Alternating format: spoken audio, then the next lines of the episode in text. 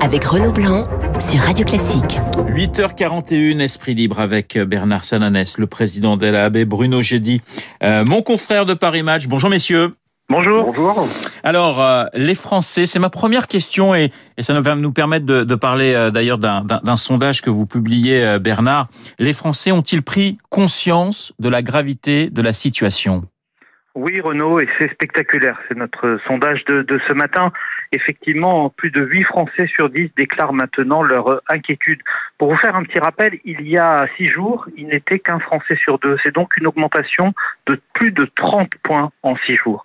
Et euh, cette hausse, elle se traduit également par euh, euh, le chiffre des très inquiets. Vous savez, c'est toujours ce que l'on regarde dans ce type d'enquête on est maintenant à 3 Français sur 10 qui se déclarent très inquiets. Alors cette inquiétude, elle progresse dans toutes les, catégories de population, qui est intéressant. Alors ça peut s'expliquer, mais quand même, euh, les jeunes se déclarent euh, moins inquiets. Euh, ils ne sont eux que, que, que deux tiers. Alors ça, ça se traduit dans, dans les différents aspects de, de la vie quotidienne. Hein. On est inquiet à l'idée de se rendre au travail. On est inquiet et beaucoup plus inquiet cette semaine pour la vie sociale. On voit bien que c'est ça qui a, qui, qui a bousculé les choses. C'est l'idée que euh, rendre visite aux amis, euh, à la famille, là, l'inquiétude progresse, euh, l'inquiétude progresse fortement.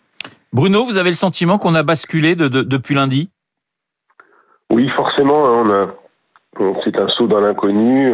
On avance dans un douloureux douloureux euh, trou noir et, pour les Français, c'est évidemment euh, passer les premières heures euh, de la découverte parfois un peu ludique de ces papiers qu'il faut remplir, comprendre les conditions, de pouvoir sortir ou pas c'est forcément quelque chose qui va s'apparenter à un marathon, puisque d'abord, dans un premier temps, c'est 15 jours, mais on sent bien tous que ça risque d'être plus longtemps. Et du coup, ce sont nos vies qui sont euh, qui sont bouleversées. D'abord, euh, il y a une vie chez soi, euh, il y a une vie avec euh, ses proches et pour ceux qui ont des enfants, ça va pas forcément être toujours très simple de vivre euh, dans des espaces réduits pendant plusieurs semaines. Et surtout, c'est la découverte du télétravail. C'est une chose Oui. de le dire pour ceux qui vont en faire. C'est une chose de le dire. C'est une chose de l'appliquer, de le faire. C'est pas forcément toujours très simple. Et ça, euh, va falloir le tenir sur euh, plusieurs euh, semaines. Alors l'exécutif est, en action. Un lundi, Emmanuel Macron, hier le Premier ministre. Euh, Bernard, justement, les, mesures annoncées par Emmanuel Macron sont bien acceptées par les Français.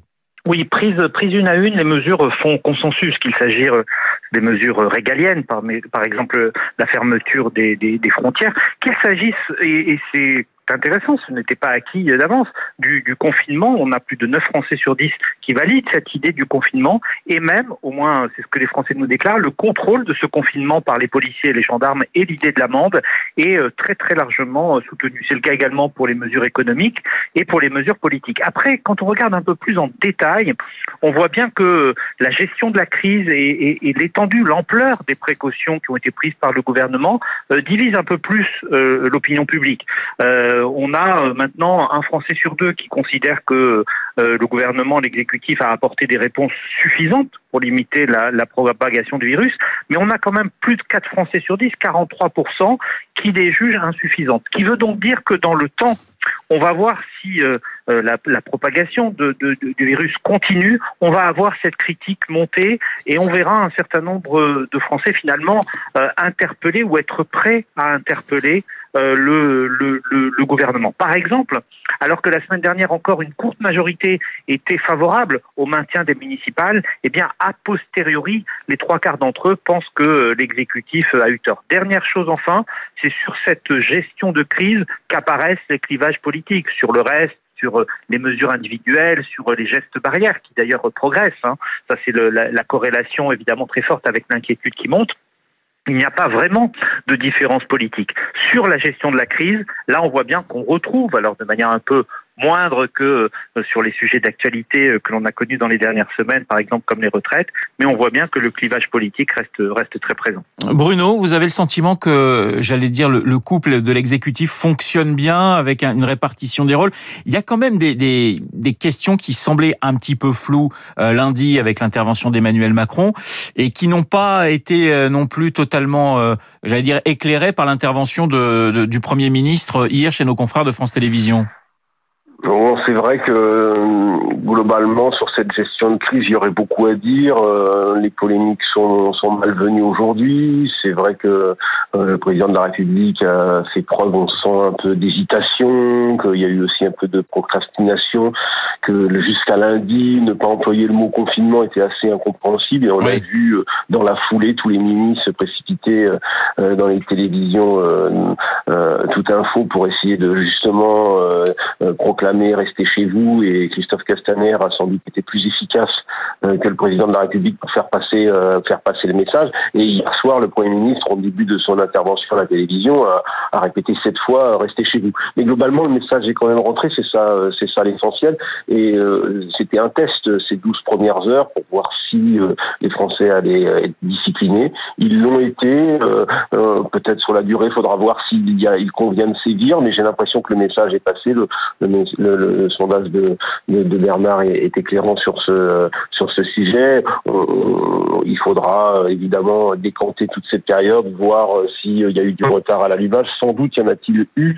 Et euh, à travers le, le sondage et, les clivages politiques, on sent bien qu'il y a de la critique par rapport euh, par rapport à ça. Mais Comment y en aurait-il pas face à une, une, crise sanitaire inédite, incroyablement forte qui s'abat sur sur les Français et sur cet exécutif qui, bah, au fond, doit doit essayer de faire passer les messages. C'est pas simple, mais ça passe. Et j'ai l'impression que, que les Français qui euh, ont beaucoup moqué les Italiens, ont beaucoup moqué euh, ces pays qui sont passés au confinement plus vite que nous, eh bien voilà, on est en train de on est en train de l'accepter. Le gouvernement se met euh, se met en place dans la difficulté avec quelques quelques polémiques mais tout ça est un peu est un peu secondaire par rapport à la à la puissance euh, de ce de ce combat que représente la lutte contre le coronavirus. Alors vous parlez vous parlez euh, Bruno des des des, des, polémiques Bruno jeudi il y a cette énorme polémique avec Agnès Buzyn puisque l'unité nationale est, mise à mal finalement par euh, par des marcheurs, en l'occurrence l'ancienne euh, ministre euh, de, de, de la santé qui a parlé de mascarade, qui a précisé qu'elle avait très très vite dès, le, dès la fin janvier prévenu Édouard Philippe de, de la catastrophe qui allait arriver. Quel est, j'allais dire, votre décryptage sur cette affaire Buzyn, Bruno? Et je poserai la même question à Bernard dans un instant. Écoutez, quand j'ai lu ce, texte, j'étais très partagé. Je, me suis dit dans un article dans le Monde, hein, je, le, je le précise chez nos confrères du Monde. très partagé de, de, par cet article, en lisant cet article du Monde. Euh, euh, je me suis déjà bon, c'est vrai qu'immédiatement on se dit euh, à chaud comme ça répondre à, à, une journaliste après la défaite le lundi le lundi après-midi de quelqu'un qui, qui, qui vient de, de, de, prendre la défaite. C'était sans doute pas le meilleur moment pour elle. Après, je me suis comme ça, euh, on se dit, bah, ouvre peut-être le parapluie de, de responsabilité future. Est-ce que tout a été fait dans la dans la gestion qui a qui a précédé euh, le, début de cette crise Et elle était ministre de la santé, donc elle a, elle a forcément des responsabilités. D'ailleurs, le premier ministre hier soir, par rapport à, au cœur de ce qu'elle dit, a, a confirmé qu'Agnès Buzyn avait alerté euh, le président de la République, le premier ministre sur euh, euh le risque en cas de pic euh, endémique, euh, le risque de ne pas pouvoir organiser les municipales et, sans doute le risque de... Elle prononce le mot de milliers de morts, ça paraît complètement, euh, complètement incroyable. Donc le Premier ministre ne dément pas et, il dit que ce sont les scientifiques qui, à l'époque, n'étaient pas d'accord avec elle. Et, donc, toujours, hein, on voit bien que le président, comme le Premier ministre, s'abrite toujours derrière les motifs scientifiques qui, notamment, euh, conduit à, ne pas organiser les municipales. Euh, euh, évidemment, évidemment que c'est complètement incroyable ce qu'elle dit que ça pose question et, le moment venu, sans doute, déclenchera des, des, des, missions ou des enquêtes, des enquêtes parlementaires. En tous les cas, Agnès Buzyn, c'est quand même quelqu'un, même s'il a une expérience politique, c'est quelqu'un qui est assez sincère, euh, c'est une personne, euh, je, je, mets pas en doute sa, sa parole, mais euh, je comprends que dans son camp, et notamment ceux qui sont candidats à Paris, ils doivent l'avoir assez mauvaise ce matin, parce que parler de mascarade, même si elle a retiré le mot, ça paraît incroyable. Bernard, Bernard Sananès, Guillaume Tabar sur notre disait finalement, elle est peut-être victime d'une énorme déprime. C'est votre votre opinion également ou, ou, Alors écoutez, je ne suis pas médecin, mais euh, c'est vrai que tous ceux qui ont fait des campagnes et tous ceux qui ont connu des échecs vous disent que c'est toujours un moment euh, difficile. Mais, mais au-delà de, de, ça et de ce que disait euh, Bruno, qui était, qui était très juste, sur les conséquences pour l'après, c'est vrai qu'en tout cas, cela indique qu'il y aura, après la crise, un débat politique ouvert sur que savait-on, que ne savait-on pas, qu'a-t-on fait trop tôt ou pas assez tôt. Mais dans le moment, pourquoi les, les propos de, de l'ancienne ministre me semblent, euh, me semblent difficilement compréhensibles C'est parce que surtout, il risque de remettre en cause euh, la confiance. Et la confiance, c'est très important, c'est lié à la transparence dont l'exécutif a besoin pour que les mesures soient acceptables socialement et par le pays. S'il y a un doute de confiance, s'il y a un doute sur la transparence des informations communiquées, sues en temps réel, à ce moment-là, cette confiance risque de s'éroder. Pour l'instant, ce n'est pas le cas.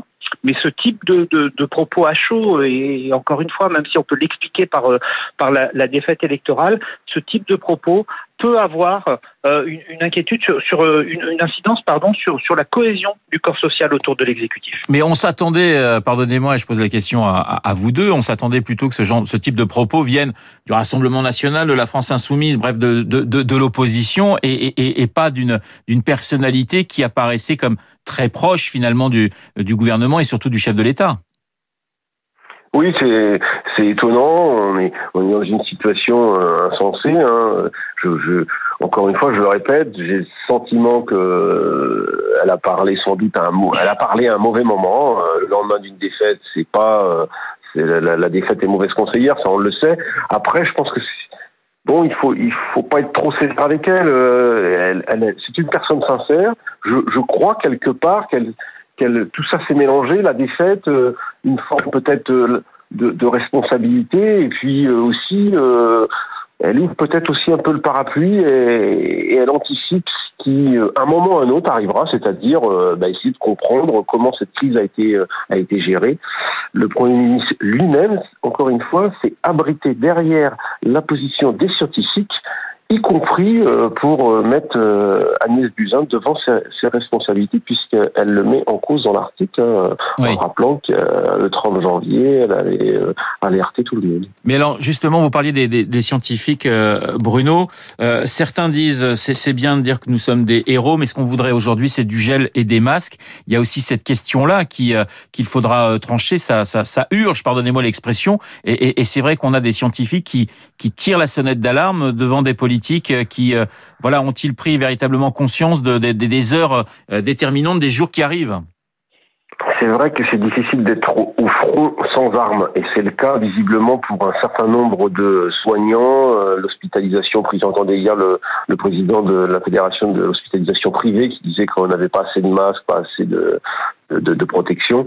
Euh, ben ça aussi, hein, ça fera partie des, retours d'expérience il y a un vrai problème de souveraineté euh, sanitaire, euh, le, manque de masques, le manque d'appareils respiratoires peut-être, on le voit pour les Italiens, ça va remettre en cause beaucoup de choses au niveau médical.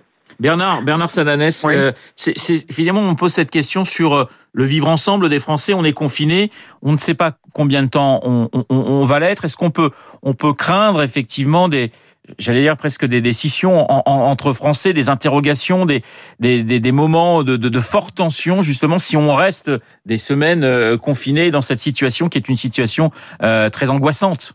Écoutez, bah, vous l'avez dit, le, le, le mot-clé, c'est l'angoisse, c'est l'inquiétude, avec une vraie question. Au bout de 15 jours, 3 semaines, est-ce que les mesures qui ont été imposées par l'exécutif et qui, encore une fois, aujourd'hui sont, sont acceptées oui. et comprises, est-ce que ces mesures permettent de faire euh, reculer, en tout cas, de faire que l'épidémie arrête de progresser? Si c'est le cas, je pense que les, les, mesures, même si elles doivent durer encore 15 jours de plus, euh, un mois, euh, cinq semaines, seront acceptées. S'il y a le sentiment que même avec ces mesures, l'épidémie continue de, de, progresser, il y aura évidemment doute sur leur efficacité. Et puis, il va s'ouvrir aussi un deuxième débat que, que, que, que l'on voit arriver.